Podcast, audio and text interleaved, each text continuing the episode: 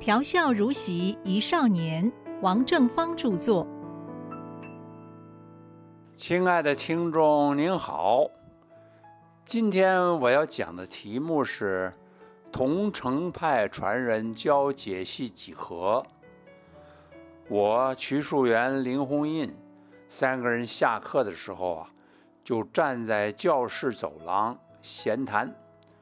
汪焕庭老师，他的体型精瘦，脖子细长，略略向左倾斜，眉头紧皱，一个手握着三五根粉笔，另一只手以拇指、食指拎住一本教科书。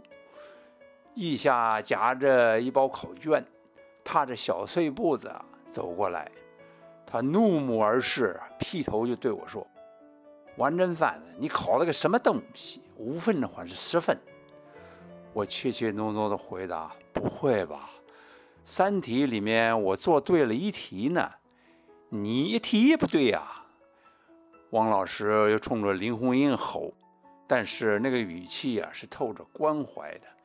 他说：“平常你考的还可以的，这次怎么也考得那么糟啊？你在搞女人呐？”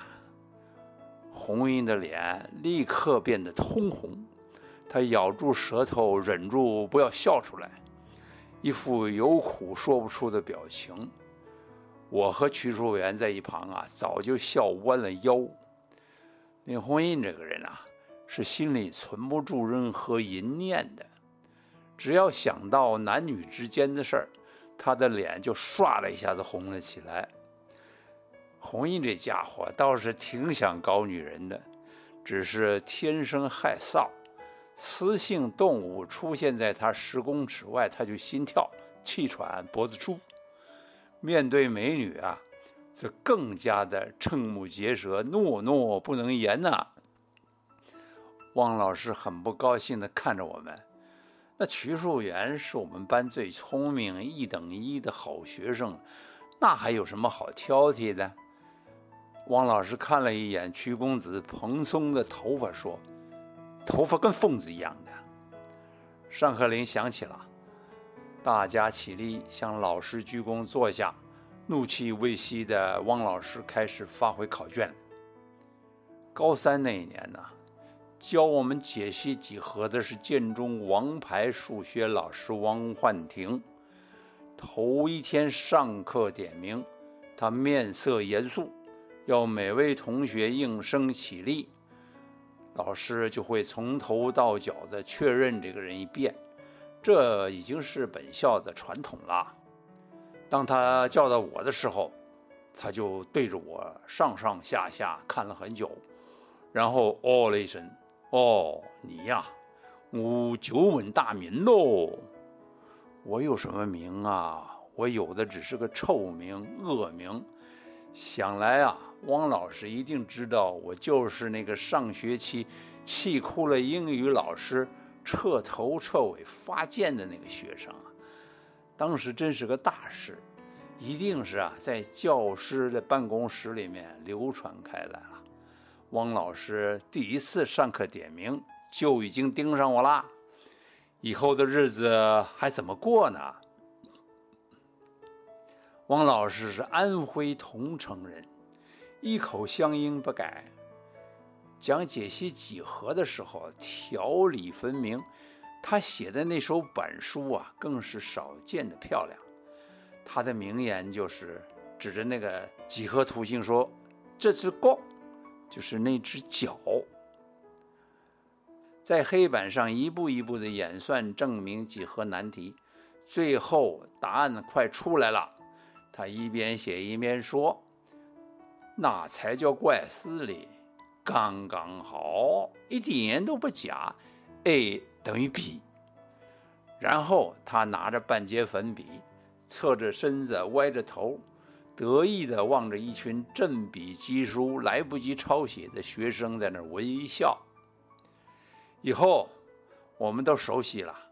当汪老师的题目快要正得的时候，由会说安徽话的瞿树元领头，我们几个调皮鬼一起学说汪老师的腔调，大声地喊：“那才叫怪事嘞，刚刚好，哎，等于 B，一点都不假。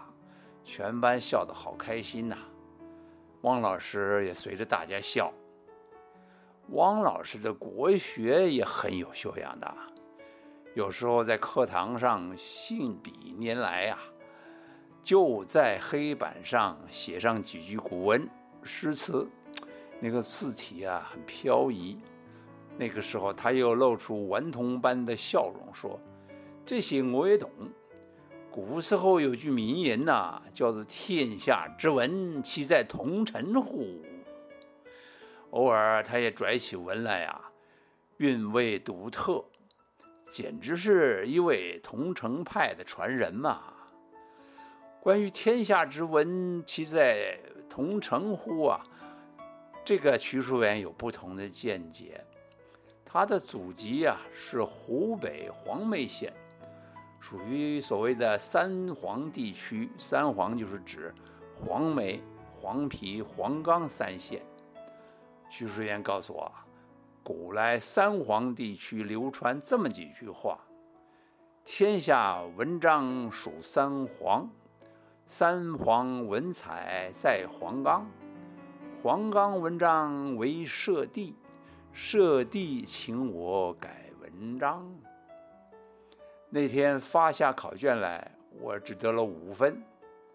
红印的成绩啊也压压乌的，他出题目太难了嘛。汪老师最痛恨上课打瞌睡的同学，他发现了就丢粉笔头，劲道十足而且神准呐。我们班调皮捣蛋的人不少，基本上程度还算整齐，上课打瞌睡的情况比较罕见。高三上学期开学几个星期以后，就来了一位插班生，他完全跟不上啊。语文课还可以勉强凑合着听听，汪老师的数学课啊是硬碰硬的真功夫，新同学听不懂，作业是一律交白卷，他上课像听天书，止不住的脑袋呀就一上一下的打鼓了。汪老师的粉笔头命中他很多次。这位同学强打精神，撑了，撑不了几分钟。孺子如此不可教啊！汪老师有一次就小以大义，勉励他上课一定要注意听讲，因为转到好学校的好班上就读啊不容易。可是这位同学的程度啊，简直就是跟不上。有一回，汪老师越说越着急。越说越气，忍不住大声的骂他。他说：“你母亲当面拜托过我，说小犬呐，在你班上，请老师多多费心教导小犬，就小犬长，小犬短的。你在班上懒散成这个样子啊，我看你真是一头小犬哦！”满课时轰然大笑。以后这位同学的绰号就叫小犬。高中毕业以后参加大学联合招考，甲组的数学题目很难，当然没有汪老师出的题目难。我只做错了一题，身为强将手下的弱兵，居然考上第一志愿，进了名牌大学。那天放榜以后啊，几十位同学约好了回校谢师。一群小伙子熟门熟路的闯进教员宿舍，就在门口叫着：“王老师，我们来了！”看见汪老师正在看放榜的报纸，他眉开眼笑的：“哎呀，跟我们妙语如珠啊，真是心情大好。”我看见他在报纸上用红笔。勾出许多名字来。我们班考大学的成绩很辉煌啊。他又亲切又关心地问每位同学：“考得满意吗？总分有多少呢？为什么选这一系？”他说：“不喜欢呢，可以转系的。”某某某临场失常了吧？怎么进了那所大学了？汪老师在人丛中看到了我，就微微的叹了口气，说：“王振范这回啊，就叫他蒙上了哦。”大家一阵轰然狂笑，我觉得特别的开心呐。蒙上了这个说法追随我很多年，这句话也不无道理。以后在大学研究所的岁月里面。总隐隐的感到自己的数学底码不清，就像练武功的马步不扎实，耍起兵器来啊，就有点摇摇晃晃的。后来觉得自己的性向并不适合理工，多年来不务正业，老是写个破文章，又对电影如醉如痴的，哎，思前想后啊，都怪汪老师当年没有教我们。